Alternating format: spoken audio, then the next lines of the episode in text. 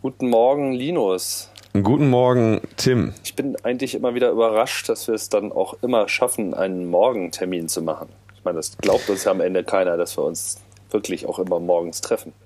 Und du nährst jetzt ähm, das Gerücht. Na, das steht, glaube ich, eh im Raum, oder? Das fragt sich jeder. Aber Wann wir ist, das überhaupt machen. Ja. Es ist alles wahr, ja. Überhaupt, wie wir es hier äh, ohnehin nur mit der Wahrheit halten und nichts als der Wahrheit. so sie uns äh, sich darstellt. So würde ich das mal umreißen. Genau. So, dieses Mal sitzen wir nicht in einem Studio, sondern sind ein wenig räumlich getrennt. Aber das macht ja überhaupt nichts, denn äh, wir haben ja das Internet, noch haben wir es. Und die Themen stehen fest. Womit fangen wir denn an? Ja, mit äh, jemandem, der auch die reine Wahrheit und nichts als die Wahrheit gesagt hat. Ähm, großer Aufreger in der letzten Woche. Sven Regener ähm, findet Raubkopierer scheiße. Äh, das hat er in einem äh, Radiointerview gesagt bei BR Zündfunk. Und jetzt ist es ja so, Sven Regener ist wahrscheinlich allen bekannt als äh, Frontmann von Element of Crime und Autor der grandiosen Bücher ähm, Herr Lehmann, Neue Süd, Der kleine Bruder. Also denke ich einer der, der großen ähm, deutschen Kulturschaffenden. Und ähm, der hat in einem Radiointerview wurde er irgendwie zum Urheberrecht befragt und sagte irgendwie, ja, die Plattfirmen ermöglichen es ihm, ihnen irgendwie Musik zu machen und er ärgert sich darüber, dass wenn man sagt, man ist fürs Urheberrecht, dann ist man heutzutage uncool und wer sagt, äh, man wolle seine Leistungen oder seine Ergebnisse ähm, einfach so haben und damit seien sie wertlos, der würde ihm ins Gesicht pinkeln. Wäre eine Frage von Respekt und Anstand. Im Supermarkt klaut man auch nichts und die Indie-Labels sind schon alle tot. Es gibt nur noch Volksmusik, Schlager und Pop. Ähm, ja, und äh, dann kam er irgendwann zu dem Kern der Angelegenheit, die ihn wohl großartig ärgert. Das ist wohl, dass ähm, YouTube und in Form von Google in Form von YouTube in diesem Streit mit der GEMA ähm, dass da also, wir wissen das, ich weiß gar nicht seit wie vielen Jahren das jetzt ist, wenn man irgendwie ein, sagen wir, ein Musikvideo mit GEMA-geschützten Inhalten oder GEMA-registrierten Inhalten irgendwie auf YouTube sehen will, dann sind die Chancen groß, dass das ähm, nicht zu sehen ist und da steht dann, ähm, dieser Inhalt ist in deinem Land äh, wegen der GEMA nicht verfügbar. Ja, mittlerweile auch ein großer Renner auf äh, Demonstrationen, so auf genau. und so. Mhm. Ähm, genau, und da, daran, dass es ein großer Renner ist, sieht man schon, dass das also sehr viele Leute ärgert. Und der Hintergrund ähm, dieser Angelegenheit ist also, dass YouTube ähm, für jede äh, der Ausstrahlung, also pro Klick dieses Videos, irgendwie an die GEMA einen Betrag leisten muss beziehungsweise soll. Und, und ähm, auch bereit ist, äh, das zu tun, weil das ist ja meines Wissens auch die Regelung mit vielen anderen Anbietern.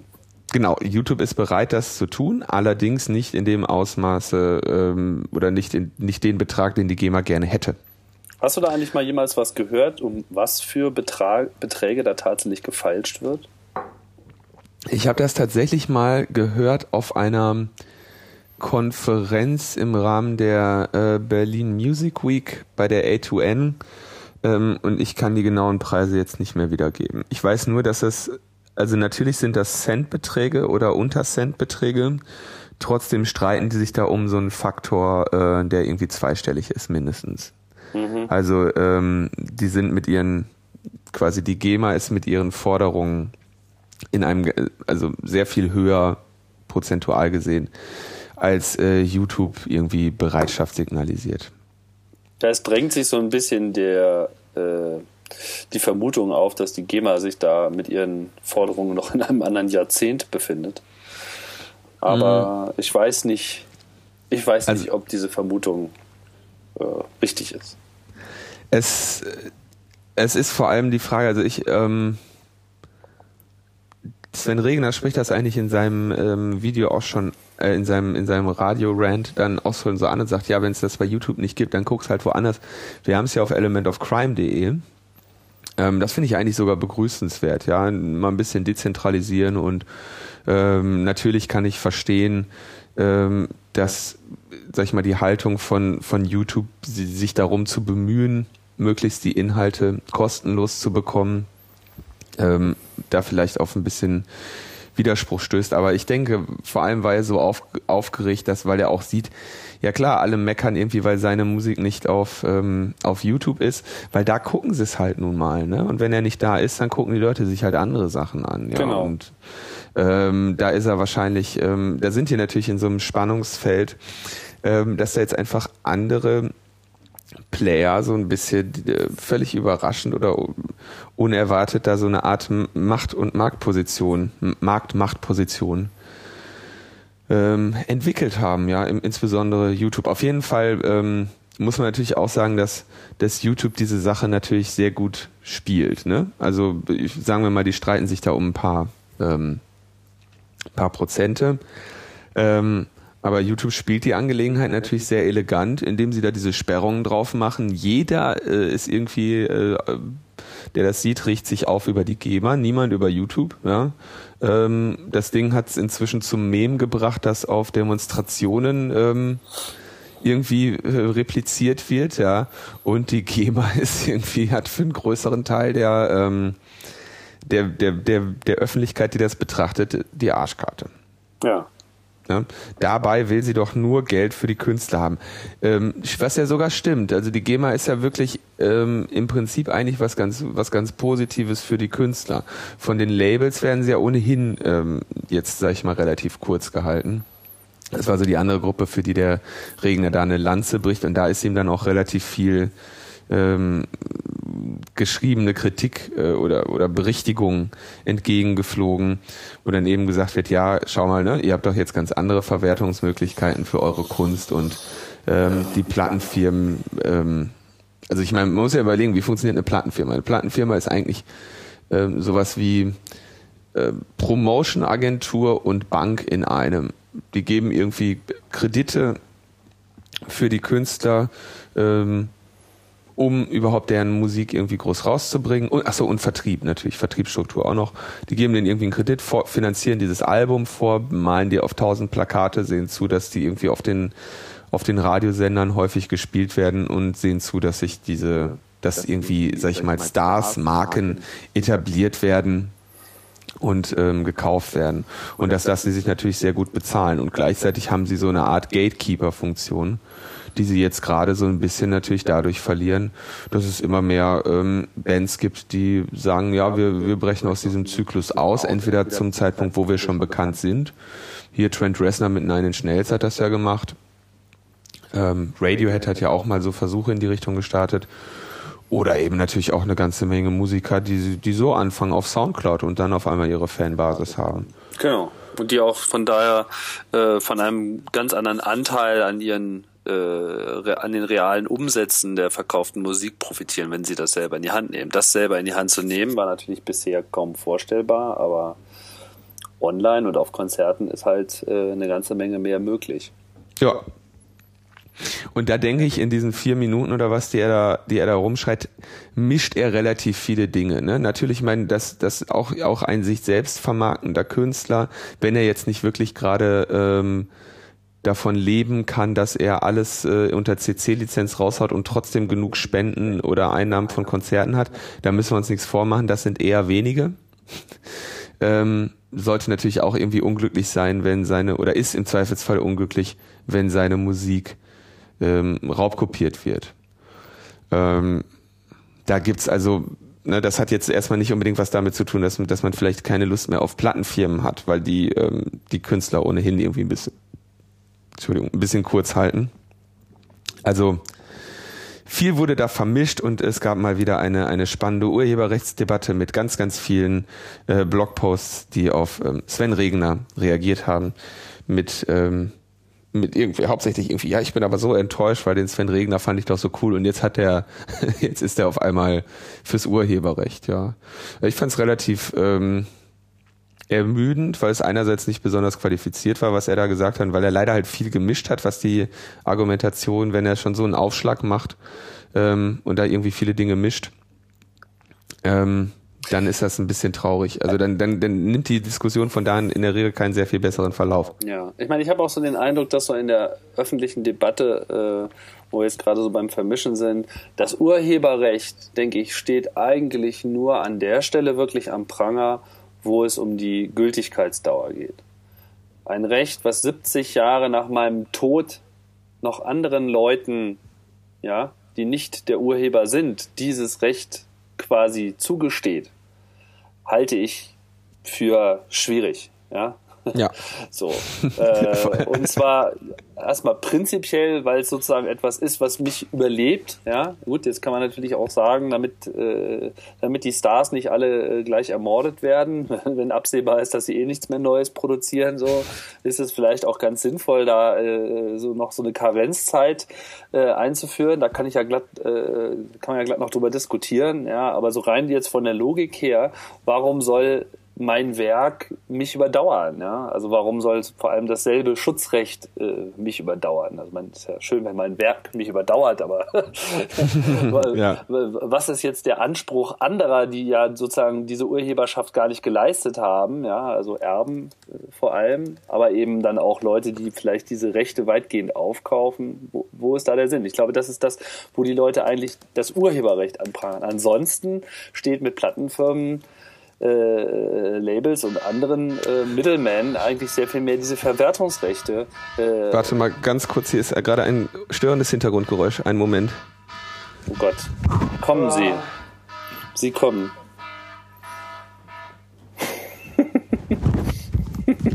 Sorry. Alarm, brennt's schon? Nee, das war der Wecker von gestern. Ah ja. Also, meiner Meinung nach stehen hier vor allem die Verwertungsrechte in, der, in der Hauptkritik. Ja, das, das ist, glaube ich, das, woran sich die meisten Leute stören, weil das ganze Gebaren, dieses Anprangern von Raubkopien etc., diese gnadenlose äh, legale Verfolgung von jedem, der irgendwie das Internet so benutzt, wie es nun mal sich ihm einfach offenbart, äh, das geht ja gar nicht so sehr von den Urhebern aus, sondern es geht eher von denen aus, die eben von diesen Urhebern die Verwertungsrechte übernommen haben. Nicht jetzt wegen des Verwertungsrechts, aber weil natürlich deren Businessmodell äh, im Wesentlichen da gefährdet ist. Und nicht unbedingt so sehr das Businessmodell der Urheber. Dass das manche Künstler so sehen, ja, dass sie ja. auch, und das ist das, was, äh, was ich jetzt hier so ein bisschen raushöre bei ihm, ist so dieses, ja, also bisher war es halt immer so und das soll jetzt nicht mehr gelten und der Künstler ist der Benachteiligte. Also als ob quasi die Konsequenz einer Änderung zwangsläufig bedeuten würde, dass ähm, Künstler da das Nachsehen hätten. Was man allerdings, glaube ich, in der ganzen politischen Debatte einfach auch mal ein bisschen besser ähm, berücksichtigen muss, und das drückt sich hier auch ganz gut aus, egal wie das jetzt von den tatsächlichen Forderungen her ist oder nicht. Offensichtlich hat man die Künstler noch nicht erreicht. Offensichtlich läuft die ganze Debatte auf einem Level, äh, wo äh, noch wenig bis kein Verständnis da ist, insbesondere bei den etablierten Künstlern, aber sicherlich auch nicht nur dort. Ich kenne auch aus meinem eigenen Umfeld, was ein bisschen mehr von DJ-Kultur geprägt ist, etc. Schon immer auch genau dieselbe Zurückhaltung, ja, die immer wieder die Frage stellen, ja, was, was soll denn mein Businessmodell sein, ja. Und wenn man dann mit Konzerten kommt bei DJs, äh, pff, okay, DJs werden sowieso dadurch groß und haben dann später überhaupt erstmal die Möglichkeit, ähm, mit, mit Aufnahmen, ja, mit selbstproduzierter Musik, später quasi als Musiker auch wirklich substanziell Geld zu verdienen. Ist nicht so, dass jetzt ein DJ durch seine Auftritte besonders reich wird. Ne? Da gibt es natürlich auch Ausnahmen, aber es sind eben wirklich die Ausnahmen. Hm. Also, äh, was ich sagen will, ist, ich äh, vermisse oder ich sehe manchmal eine, eine Schärfe in der Debatte, die sich zu pauschal gegen alles richtet, was da draußen ist. Und es wird einfach zu wenig differenziert und diese Debatte erfordert einfach mehr Differenzierung. Also da stimme ich absolut mit dir überein. Ich, ähm, also insbesondere, was du gerade sagst, klar, die Künstler haben das Nachsehen, die machen sich natürlich, werden natürlich auch so ein bisschen zum Spielball gemacht. Und ich glaube, das war auch die herbe Enttäuschung oder warum jetzt dem gerade Sven Regener ähm, so viel, ent, sag ich mal, ähm, Kritik und, und Häme und was nicht alles da entgegengeflogen ist, weil er wäre jetzt eigentlich einfach mal jemand gewesen, der hätte sagen können, hier Element of Crime, ähm, ab jetzt ähm, können uns die Labels gerne haben, wir machen unseren Kram selber und übrigens hier ist das Spendenkonto und ähm, wir verwerten irgendwie ähm, sekundäre Kanäle, Merchandise und so weiter jetzt auch alles selber und wollen einfach einen direkteren Kontakt zu den Fans haben. Ja, das ist ja eigentlich das, wenn man irgendwie die, die, die neue Kultur, die man jetzt irgendwie da her sich heraufbeschwören sieht oder sich zusammenbrauen sieht, irgendwie mit einem Wort charakterisieren kann, ist es einfach mehr Nähe zwischen, zwischen dem Schaffenden und den, äh, den Konsumenten. Ja, ein direkteres Verhältnis zwischen beiden Parteien. Und das ist ja was ganz Tolles. Ja. Und wenn, wenn man jetzt irgendwie, wenn er sagt, okay, die, die, die Indie-Labels gehen platt, es gibt deswegen weniger Musikvielfalt, das ist halt äh, was, was, was Theo, eine Theorie, die er nicht wirklich halten kann. Ne? Weil es gibt, ähm, denke ich, genauso viel wie vorher, beziehungsweise sogar mehr. Und Musiklabels waren jetzt mit dem, was sie auf Heavy Rotation geworfen haben, nun wirklich keine treibenden Kräfte hinter ähm, Abwechslungsreichtum in der Musikkultur. Ähm, und dann fällt mir aber noch ganz kurz ein, weil er hat dann natürlich Schützenhilfe bekommen von ähm, BMG, Bertelsmann Group, die äh, sagen, ja, gut, dass der Herr Regner da mal gesprochen hat, und diese Kostenloskultur, die müssen wir jetzt endlich mal abschaffen. Ne? Genau, dieses richten sich dann gegen Kostenloskultur. Keiner, keiner fordert ernsthaft wirklich eine Kostenloskultur. Ja, also jedem ist ja irgendwie klar, dass das, dass da Leute auch unterstützt werden müssen. Ähm, naja, und dann, dann gibt eben der Hartwig Masuch von, von, von BMG äh, zu Protokoll, dass viele Kreative nur noch ein Monatseinkommen von ein bis 2000 Euro hätten obwohl sie über Jahre hinweg große Hits hatten. Also, Entschuldigung, bei dem Satz muss man dann wirklich mal sagen, ja, herrje. Also ich meine, wenn er hat einen großen Hit, ja, dann muss er halt den nächsten schreiben. Also der Anspruch irgendwie von einem Hit dann ein Leben lang ähm, sich da, können, ja. von dem wird man sich dann doch wahrscheinlich trennen müssen. Und gleichzeitig, ähm, wenn muss ich mal sagen, 1000, 1000 bis 2000 Euro. Ich denke mal, das ist dann netto. Wenn ich ähm, mir das vorstelle, weil ich über Jahre hinweg große Hits hatte, kriege ich immer noch ein Grundeinkommen Rente, von, von 2000 Euro und muss dafür nichts weiter tun. Das heißt, ich habe da wirklich ein Longtail, von dem ich leben kann. Ähm, dann sehe ich das jetzt ehrlich gesagt nicht als besonders äh, kritischen Zustand. Ja, dafür hat er, ich meine, 2000 Euro ähm, kann man sich eigentlich ganz gut mit über Wasser halten und sich überlegen, was man als nächstes für einen Hit schreibt. Ja. Ja, ich meine, für so ein BMG, äh, ich weiß nicht, was ist seine Rolle da? Vorstand oder? CEO. CEO, äh, ja, ist das natürlich eher Peanuts, ne? Und daher gilt das da wahrscheinlich schon eher als prekär. Ja, das ist halt auch so die grundsätzliche Frage, inwieweit es halt auch so ein, ein, ein Anrecht auf äh, Businessmodell gibt.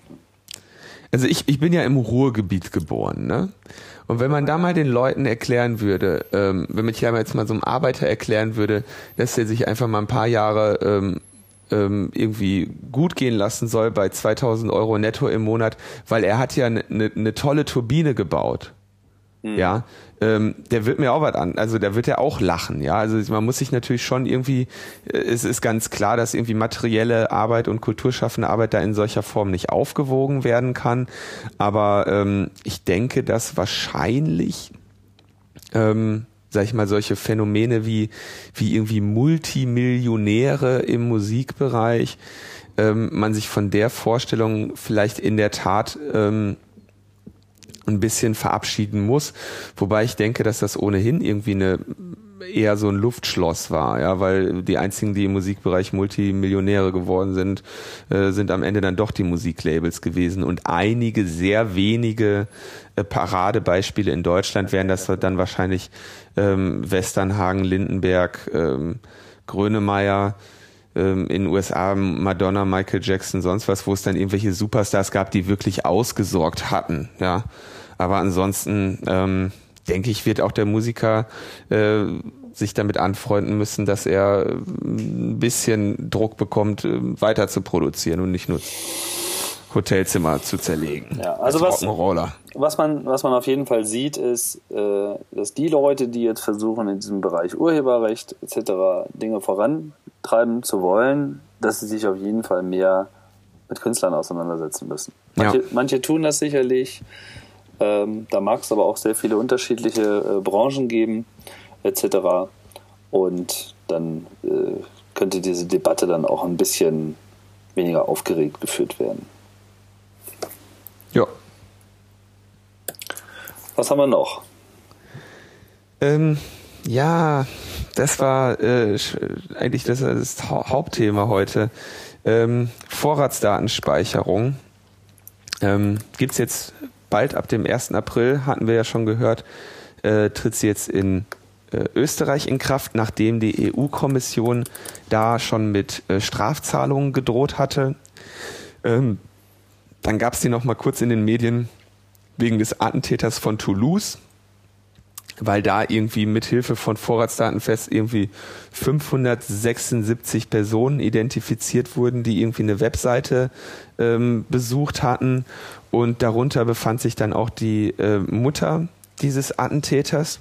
Und das äh, wurde natürlich dann sofort international ähm, irgendwie dargestellt als ein äh, Erfolg der Vorratsdatenspeicherung und äh, Sarkozy sprechte dann auch sofort hervor und sagte, er will jetzt irgendwie den Besuch extremistischer Websites bestrafen. Das heißt also, wir sehen da, was in Frankreich äh, haben wir also wirklich inzwischen wahrscheinlich jeden Kontakt ähm, verloren zu irgendwelchen, an, irgendwelchen rationalen Überlegungen.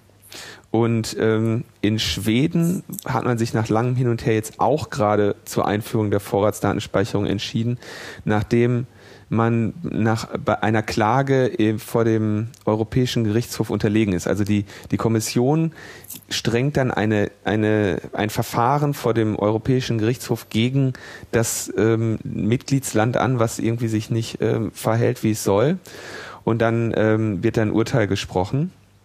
Im Falle von Schweden war das so, dass äh, Schweden die Verfahrenskosten tragen musste, aber keine Strafzahlung bekommen hat. Also eigentlich relativ glimpflich, ja, ein paar, paar Euro gezahlt und ähm, ja, musste aber, hat sich dann jetzt tatsächlich, es hat gereicht, um das äh, interne, landesinterne Parlament davon zu überzeugen, jetzt doch mal äh, die Vorratsdatenspeicherung einzuführen. Ähm, in Deutschland ist der Stand ja gerade, dass wir also am 2. März nach wie vor das, äh, die Vorratsdatenspeicherung durchs Bundesverfassungsgericht gekippt haben. Und ähm, auf EU-Ebene hat die Kommission jetzt ähm, schon eine Überarbeitung, vor über einem Jahr eine Überarbeitung ähm, der Richtlinie angekündigt ähm, und möchte dafür irgendwie eine Evaluationsphase abwarten und hat aber an Deutschland auch schon zwei Mahnungen geschrieben, dass jetzt mal langsam ähm, irgendwie zugesehen werden muss, dass die, dass die Vorratsdatenspeicherung wieder eingeführt wird. Und jetzt schrieb also Cecilia Malmström, die verantwortliche äh, EU-Kommissarin, am 3. Februar einen Brief an die Bundesregierung und oder an den Bundesinnenminister und sagte, ja, ähm, wir hätten jetzt mal ganz gerne ein bisschen Zahlen zur Vorratsdatenspeicherung, um mal ähm, quasi sie zu evaluieren. Wir wollen mal sehen, wie, wie besser es bei euch geworden ist, ähm, damit wir diese Zahlen bei der Überarbeitung der Richtlinie äh, berücksichtigen können. Klar, da geht es natürlich, ähm, was also Evaluation heißt ja eigentlich nur, sie wollen sag ich mal, den, den, den Fahndungserfolg, sie wollen irgendwie Zahlen für Fahndungserfolg haben und äh, die dann einem einer Grundre mit einer Grundrechtseinschränkung aufwiegen, um am Ende zu einer positiven Bilanz zu kommen. Ne? Das ist ja so ungefähr das, in welche Richtung die da arbeiten. Kurze Anmerkung, dass wir äh, Leute nicht verwirren, weil du meintest hier, Vorratsdatenspeicherung sei ja am 2. März gekippt worden. Das stimmt auch, aber halt nicht dieses Jahres. Oh, 2010, ja. Genau, so. Und die ganze Briefgeschichte, das ist jetzt aktuell dieses Jahr. Ah, ja, genau, wichtig zu sagen. Genau, diese Briefgeschichte ist jetzt hier im Februar und das Kippen war vor, vor knapp zwei Jahren, ja. Ähm, gleichzeitig hat der irische High Court irgendwie auch noch angekündigt, eine dass er vom EUGH die Vereinbarkeit ähm, der Vorratsdatenspeicherung mit den EU-Grundrechten äh, geklärt haben will, aber da gibt's jetzt auch seit einiger Zeit nichts Neues. Also wichtiger Stand ist, Malmström schreibt 3. Februar an die Bundesregierung und sagt, gib doch mal Zahlen. Und dann kriegt sie am 28. Februar eine Antwort von ähm, Bundesinnenminister Friedrich, die habe ich hier auch liegen, ähm, und der sagt, ja, äh, liebe Frau Kollegin, äh, wir haben leider ähm, keine belastbaren Statistiken, ähm, aber wir haben erhebliche Einschränkungen äh, weil ja das Bundesverfassungsgericht uns da in die ähm, Parade gefahren ist und äh, wir können hier keine Verbrechen mehr verfolgen.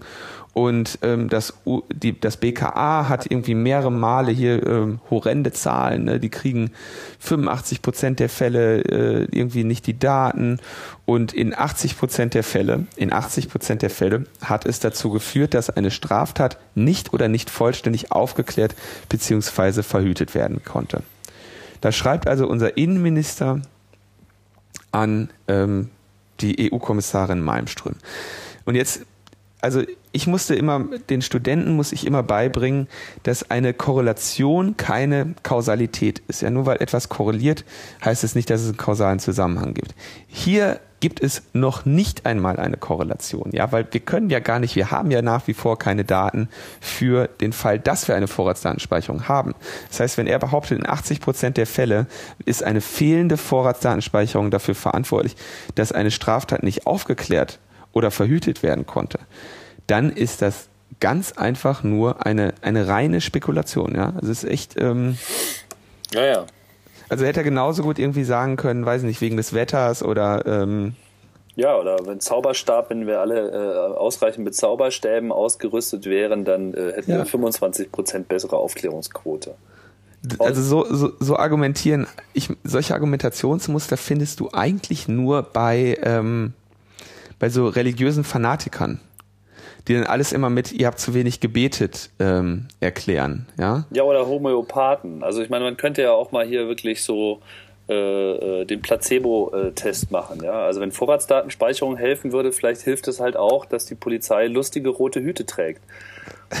Ja, also könnte man sagen, und dann könnte man genauso sagen, weil sie keine lustigen roten Hüte hatten, 80 Prozent nicht aufgeklärt. Genau, so. Ja, nur selbst der Homöopath würde irgendwann mal äh, zu, ähm, irgendwie ja versuchen, da so einen Vergleich ähm, herzustellen. Wobei, okay, stimmt, die werden sich da auch immer gegen klar. Mhm. Aber ähm, ja, also sowas, sowas schreibt also hochoffiziell unser Bundesinnenminister persönlich unterschrieben. Ja. Mit der Homöopathie ist natürlich kein guter, äh, kein gutes Beispiel. Das würde wahrscheinlich im Wesentlichen bedeuten, dass man die, die Polizei weiter verdünnen müsste, damit sie wirkungsvoller wird, solange bis das wäre ja auch mal ein Ansatz. Zu sehen ist.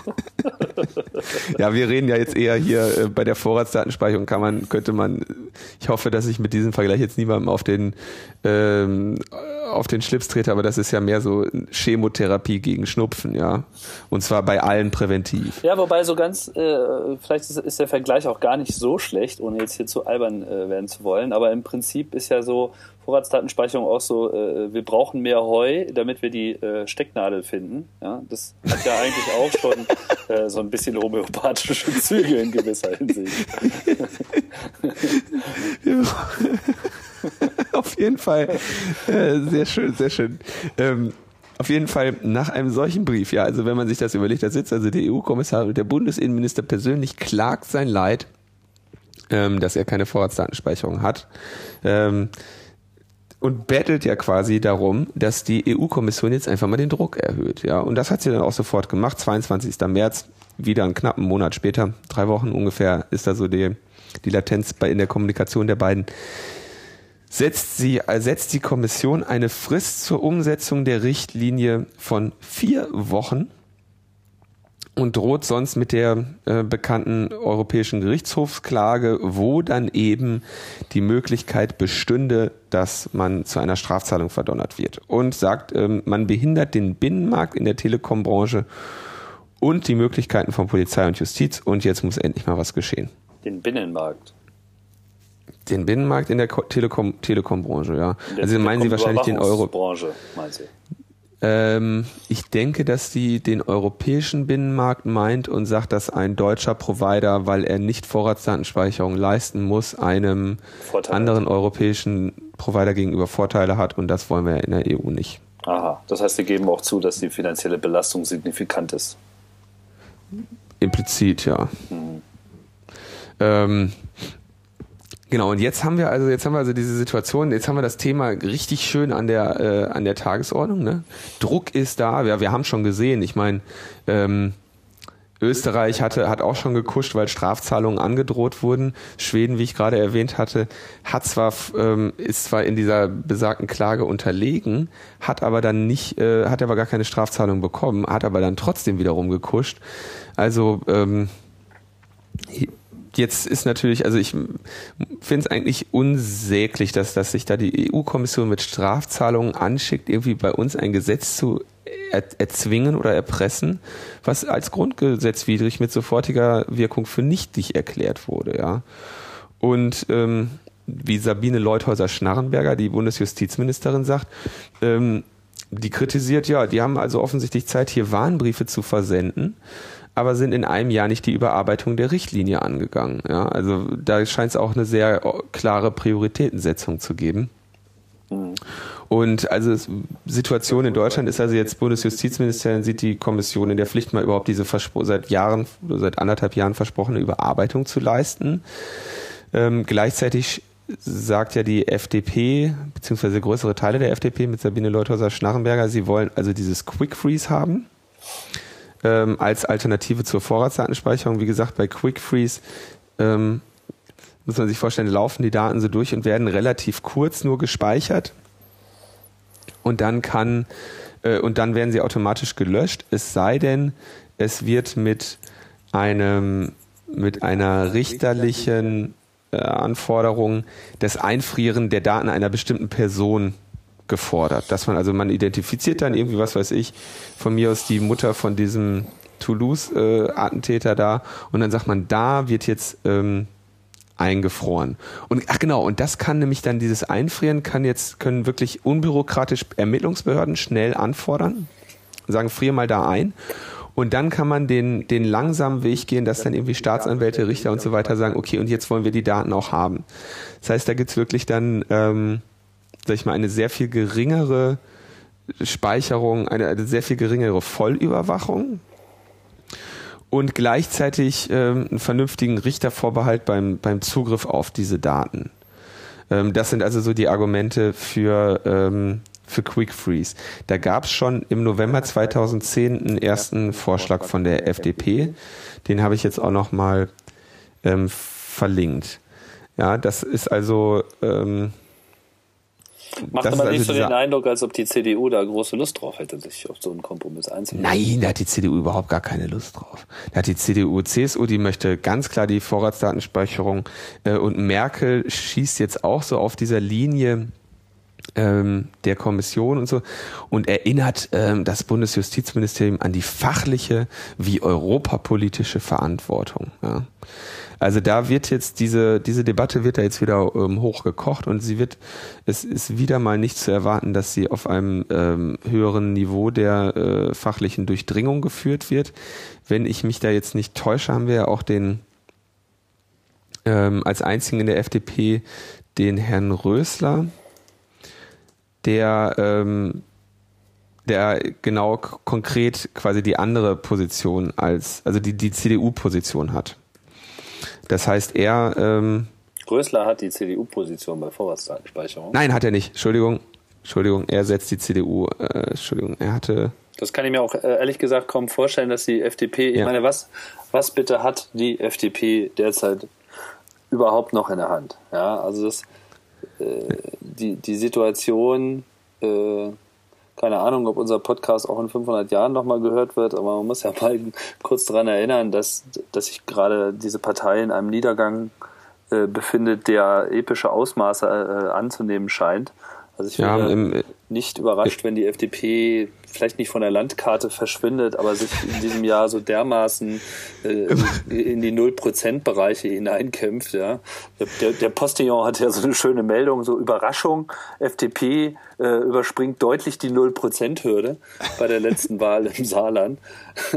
Und äh, keiner rechnet, glaube ich, überhaupt noch damit, dass sie hochkommen. Das heißt, diese Koalition ist eine Koalition auf äh, Abruf. Es wird wahrscheinlich jetzt nicht unbedingt zu vorzeitigen Neuwahlen kommen, es sei denn, passiert jetzt noch irgendein derzeit nicht absehbares Drama. Aber wenn sie jetzt noch irgendetwas haben, wo sie halbwegs Profil zeigen können, dann ist diese Position beizubehalten. Von daher ja. Glaube ich auch nicht, dass äh, da im Bereich Vorratsdatenspeicherung in irgendeiner Form ein Kompromiss erzielt wird, der diese Regierung dann, also den diese Regierung als solche überleben würde. Das wäre dann so ein Knackpunkt, an dem es dann mhm. nochmal komplett zerspringt. Wäre jetzt für äh, Sabine Leuthäuser-Schnarrenberger auch nichts Neues. Ja, die ist ja schon mal aus ähnlichen Gründen zurückgetreten.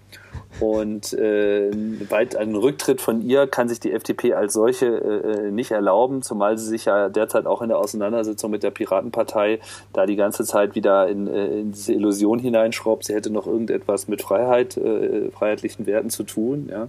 Das ist eigentlich nur noch in Form von Sabine Leuthäuser-Schnarrenberger. Ja. Wenn es sie nicht äh, gäbe, glaube ich, wäre der, der ganze äh, liberale Inhalt der FDP gleich null. Also für die, für die Nachwelt nochmal FDP, die Freie Demokratische Partei, ähm, die also, ich glaube, was haben sich hauptsächlich, die waren ja auch mal, ich meine, die waren ja durchaus mal be, mal tatsächlich irgendwie beliebt. Ähm, das Problem ist, dass sie, glaube ich, in den letzten Jahren ihren äh, ihre Liberalidee ein bisschen sehr auf die Marktfreiheit äh, gelegt haben mhm. und ähm, ihren Grundrechtskram da eher in Form der Personalie Leuthäuser-Schnarrenberger irgendwie haben durch äh, durchschleifen lassen und ähm, aber zu, zu glaube ich zur allgemeinen Überraschung der Historiker ja auch gerade zu Zeiten der Finanzkrise ein Traumergebnis ähm, eingefahren haben. Ne? Ja, das Ergebnis ähm, war ja vorher noch. Du meinst das mm. Bundestagswahlergebnis?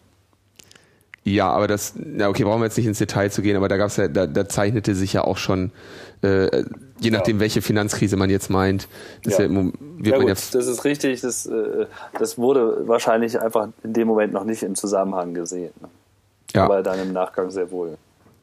Also hauptsächlich, glaube ich, inzwischen unbeliebt für ihre ähm, sozialstaatsfeindlichen Positionen und ähm, Hotelsteuern und so, wie, auch, wie dem auch sei. Also diese, diese Partei äh, ist inzwischen irgendwie in, in Landtagswahlen bei unter anderthalb Prozent angelangt.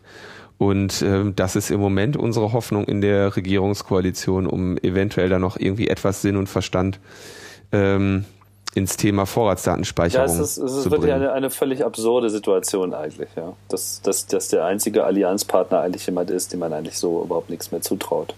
ja. So, haben wir denn die VDS-News beisammen? Ja, also nur nochmal, ich habe da eine größere Linksammlung. Viele dieser Links gehen zum, zu den Seiten des AK Vorrats, wo dann eben auch gesagt wird, ja, ähm, dieses, dieser Druck mit den Strafzahlungen und so, äh, wo das wirklich dann auch mal relativiert wird. Ich habe mich da jetzt auch bemüht, das ähm, hier mit anzusprechen. Ähm, dass lass sie da mal mit ihren Strafzahlungen kommen. Ja, also das wäre jetzt eigentlich, sage ich mal, eine, eine, eine Haltung, die man da einnehmen könnte. Aber ähm, sieht erstmal nicht so aus, als würde die Bundesregierung das machen. Ich meine, in Form des Bund Bundesinnenministers haben die sich ja diesen Strafbrief ähm, selber bestellt und ähm, das finde ich, also da muss ich echt sagen, das finde ich schon ähm, ein Skandal eigentlich. Also dass, dass, dass, dass, der, dass der Innenminister irgendwie sich da Schützenhilfe von der EU holt und sagt, droht uns mal hier mit einer Klage und macht mal eine ordentliche Deadline. Ähm, und das alles bei, bei, einer, bei einer Richtlinie, die relativ offensichtlich, äh, wie auch schon geurteilt, irgendwie unserer Verfassung widerspricht. Ähm, da, sag ich mal, hört dann mein ähm, Verständnis und Humor in, in solchen Angelegenheiten schon auf. Ähm, nächste Thema. Gerne. Was haben wir denn? Äh, EU will endlich mal das Haken verbieten. Ja. ähm, das wurde ja auch mal Zeit, das nimmt echt überhand. Echt, das, das nimmt überhand, ne? Überall wird da irgendwie, die hacken da rum und ähm, irgendwie geht nicht mehr. Und da hat es, äh, hatten wir jetzt gerade die Bekanntmachung, die ist äh, erst gestern reingekommen, dass äh, jetzt also das, das Hacken von IT-Systemen eine äh, kriminelle Maßnahme werden soll oder eine kriminelle Handlung werden soll.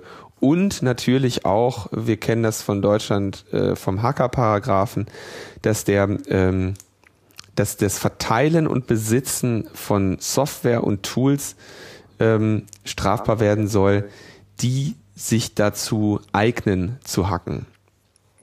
Da muss man sich natürlich vorstellen, dass gerade diese Software und Tools ganz besonders in der IT-Sicherheitsbranche benutzt werden, nämlich um ähm, zu prüfen, ob man gegen Angriffe resistent ist. Also ich habe irgendwie ein Computersystem und dann gibt's, sag ich mal, die, die, die, die, das Universum der, der möglichen Angriffe. Und ähm, dafür gibt's natürlich in der Regel Tools, die ich dann nutze oder sogar ganz große Toolsammlungen, die, die, die eine Reihe von Angriffen gegen meine Infrastruktur fahren, damit ich prüfen kann, dass kein Krimineller ähm, da reinkommt mit, mit, mit äh, einfachen Hausmitteln. Ja, in dem, in dem Bericht, auf den wir uns beziehen, äh, berichtet dann, äh, Berichterstatterin ist äh, Monika Hohlmeier, äh, also known as die Tochter von Franz Josef Strauß, die äh, hier vor ein paar Jahren mal im Rahmen eines kleineren Polizskandälchens äh, dann nach Europa äh, strafversetzt wurde und jetzt dort äh, mit äh, interessanten Vergleichen wieder mal, wie wir sie besonders lieben, ja, so nach dem Motto, was in der realen Welt äh, nicht sein darf, das darf ja im Internet schon gar nicht sein. In diesem Fall ähm, meint sie die Sicherheitsszenerie dadurch gut vergleichen zu können, dass sie sagt, wenn ein Autohersteller keine äh, Sicherheitsgurte mit ausrüstet, dann äh, das ginge ja schon gar nicht. Und wenn es dann doch noch passiert, dann müsste man äh, natürlich auch diese Firma dafür äh, verantwortlich machen können. Ja, ich, ich, weiß jetzt nicht, wie häufig das jetzt schon so äh, passiert ist, dass Mercedes mal Autos ohne Sicherheitsgurte ausgeliefert hat. Davon mal ganz äh, abgesehen würde das ja wo, ist die, wo ist die Analogie? Wo ist die Analogie? Wenn sie sagt, irgendwie Auto kommt ohne Sicherheitsgurte und deswegen äh, ja, verbieten ich, wir. Ich bin auch noch ein bisschen am, am Gröbeln. Äh, ich meine, wenn man jetzt generell mit solchen Analogien daherkommen möchte, dann könnte man natürlich auch sagen, Schlüsseldienste dürften keine Werkzeuge haben, mit denen man Türen öffnen kann. Ja, das ist ja auch, das ist ja genau das. Ja, weil äh, wo kommen wir denn dann hin? Weil dann wäre es ja möglich, jede Tür zu öffnen. Oder so. Keine ja. Ahnung. Also das, äh, das macht irgendwie alles so recht keinen Sinn. Der Kampf gegen Hacker-Tools äh, wird ja schon etwas länger geführt. In Deutschland gibt es meines Wissens eigentlich noch eine gültige Regelung, die im Prinzip ja auch schon so einen Unsinn äh,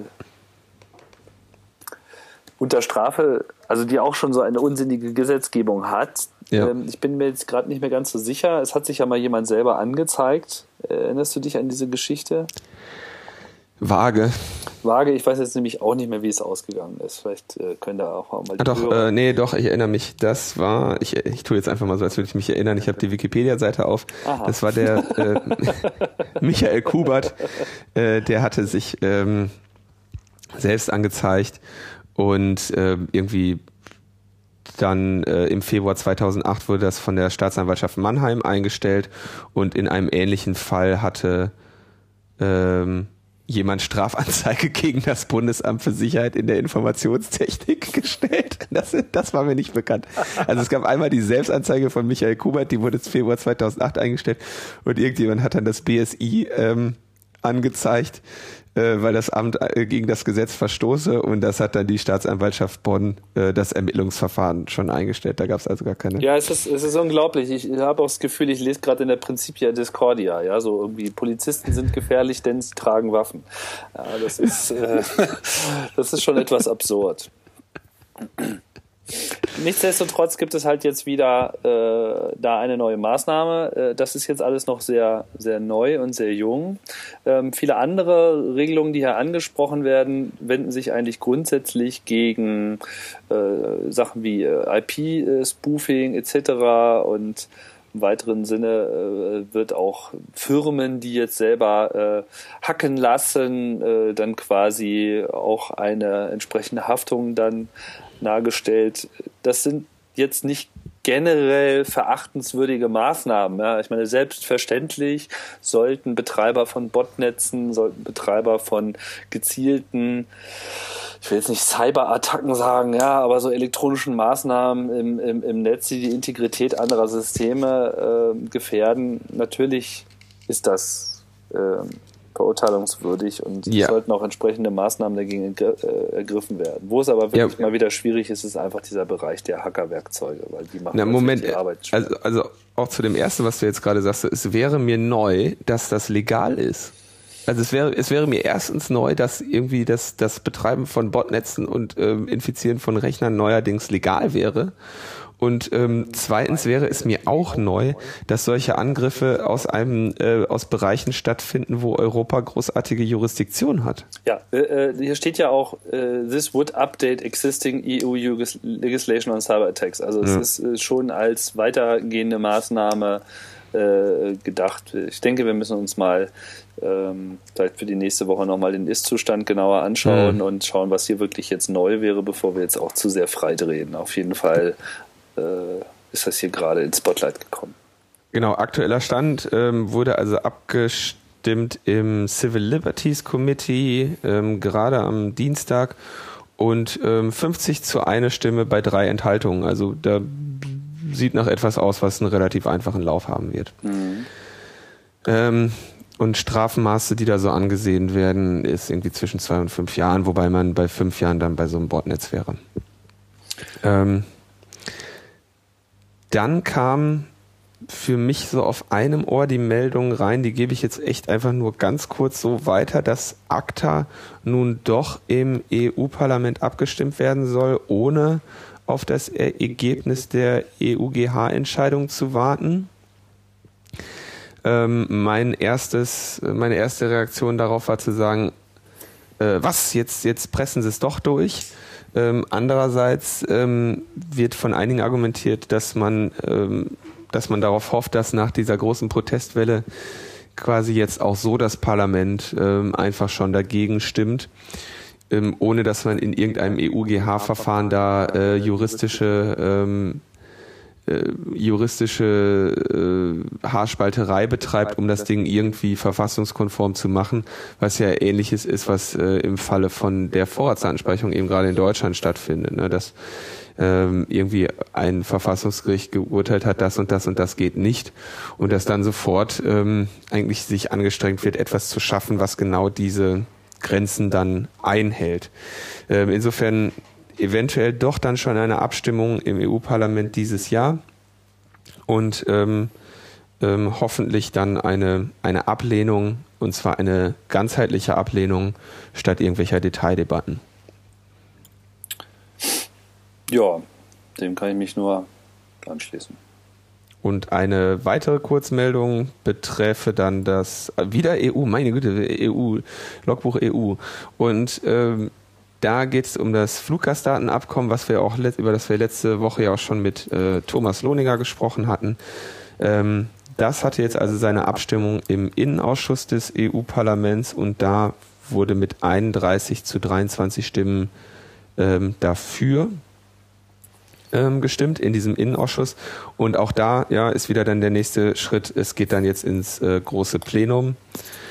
Ähm, und ähm, da kann man also auch bei den von uns schon gegebenen Links, die wiederhole ich dann nochmal eben jetzt seine Abgeordneten kontaktieren. Und da geht es also um das Übertragen von Fluggastdaten in die USA betrifft. Also erstmal eine USA-Reisende, aber wie wir letztes Mal schon geklärt hatten, ist das der Aufschlag dafür, sowas ähnliches ähm, EU-intern dann auch durchzusetzen. Also vielleicht zum allgemeinen äh, Parlamentsverständnis nochmal. Der Innenausschuss hatte erstmal gar nichts zu beschließen, aber die haben zumindest beschlossen, dass sie das gut finden und das muss letzten Endes aber durchs Parlament. Genau.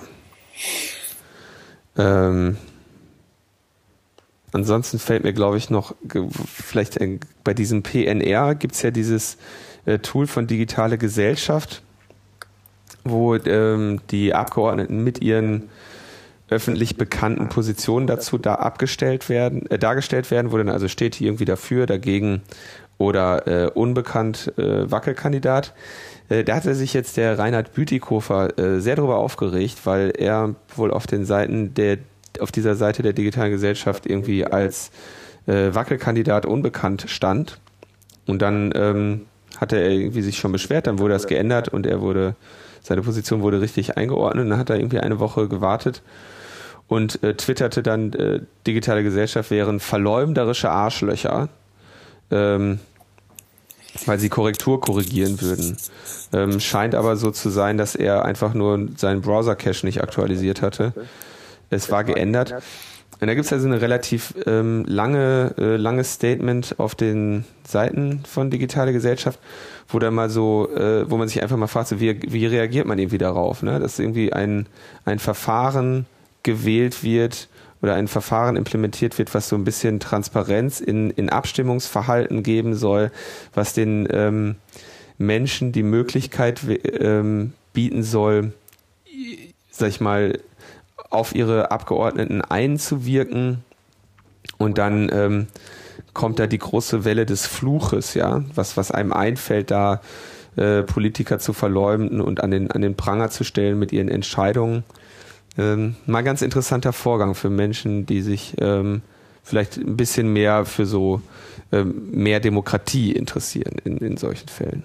Was, was ist denn jetzt seine Position? Ähm, er ist, ist wohl dagegen. Ah. Ja. Und ähm, wollte das also dann klar so haben. Ja. Äh, da gab es also, war dann irgendwie großes, großes Hin und Her. Ich fand es fand wirklich eher jetzt nur mal so die, die Reaktion der Politiker auf diese auf diese Darstellung eines einer, einer, einer Abstimmungsverhaltensprognose. Ja, wir kennen es ja schon eigentlich aus vielen, vielen Fällen von von Abgeordnetenwatch, wo dann ähm, vergangenes Verhalten protokolliert wird und den Leuten Fragen gestellt werden können. Und da gibt es ja dann auch immer wieder irgendeinen Landrat oder irgend, irgend, irgendwelche Gruppen, die dann irgendwie meinen, sie müssten da jetzt gegen klagen ähm, und sich irgendwie da gegen diese, gegen diese Anstrengungen ähm, Transparenz, einfach nur diesen Prozess mal so zu dokumentieren, ja. Und äh, letztendlich vielleicht eine von Seiten der Zivilgesellschaft diese ähm, diese Distanz zwischen politi politischen Entscheidungsträgern und Gesellschaft ähm, zu verkleinern, ja, also ein, ein, Schritt auf sie zu, könnte man ja sagen. Ähm, da, denen wird eben auch immer mit, mit großer, mit großer Skepsis und mit rechtlichen Schritten entgegengewirkt. Und ähm, deswegen fand ich es jetzt mal ganz interessant bei diesem PNR-Tool, was da äh, bei Digitale Gesellschaft zum Einsatz kommt. Mhm. Ja, dann haben wir es was. Ja, das war's für heute. Heute mal eine etwas äh, improvisiertere äh, Geschichte durch Ferne, aber immerhin, wir bleiben uns treu und bringen hier jede Woche die Aktualität. Das schaffen wir nächste Woche auch. Müssen wir uns nochmal über einen Termin unterhalten, sehe ich gerade. Aber das braucht die Hörer ja nicht zu interessieren. Für euch ist nur interessant, dass äh, sich hier alles abonnieren lässt. Und an der Stelle würde ich mich auch gerne nochmal bedanken für die hier neu gewonnene Treue zu diesem Format. Wir sehen nach wie vor steigende Abrufzahlen und das freut uns natürlich sehr. Auch die Unterstützung über Flatter und äh, andere Wege. Ähm, immer mal wieder gibt es auch Hinweise auf Themen auf Twitter und anderen Kanälen. Das äh, könnt ihr auch gerne weiterhin so halten, denn auch wir sehen vielleicht nicht unbedingt immer alles und wollen ja hier das Interessante der Aktivitäten der letzten Woche zusammenfassen. Ja, und äh, um ähm, Sven Regener da dann doch nochmal anzustrengen, ja, äh, der Flatter-Button ist existent. Ähm, ich kann mich da auch überhaupt nicht über dessen Verwendung äh, beschweren. Das war jetzt, ich bin jetzt endlich ähm, in der Riege jener, die es einmal geschafft haben, einen Podcast, äh, an einem Podcast beteiligt zu sein, der äh, über 100 Flatter erreicht hat. ich wusste gar nicht, dass das so ein äh, ist das, ist das so eine Hürde, so eine allgemein anerkannte? Also ich habe mir jetzt äh, dieses, diesen Flatter-Button mit den über 100 einfach mal als Button machen lassen. Oh. Äh, das, äh, das, das Flatter-Verdienstkreuz am, am Bande. ja, mal gucken, dass du nicht bald aussiehst wie so ein russischer General, weil ich sehe gerade die Sendung davor, die ist auch schon bei 100 und die davor bei 98, da kann ja einiges zusammenkommen. Nein, also freut mich auf jeden Fall, dass das Format so einen Anklang findet und äh, ähm, lass den, lass das da nicht abklingen, denn um das mit, mit Sven Regeners Worten zu sagen, ja, wenn ihr das einfach nehmt und sagt, das ist nichts wert, dann äh, pinkelt ihr uns ins Gesicht. Schöner Abschluss. Bis nächste Woche. Bis nächste Woche. Ciao, ciao. Tschüss.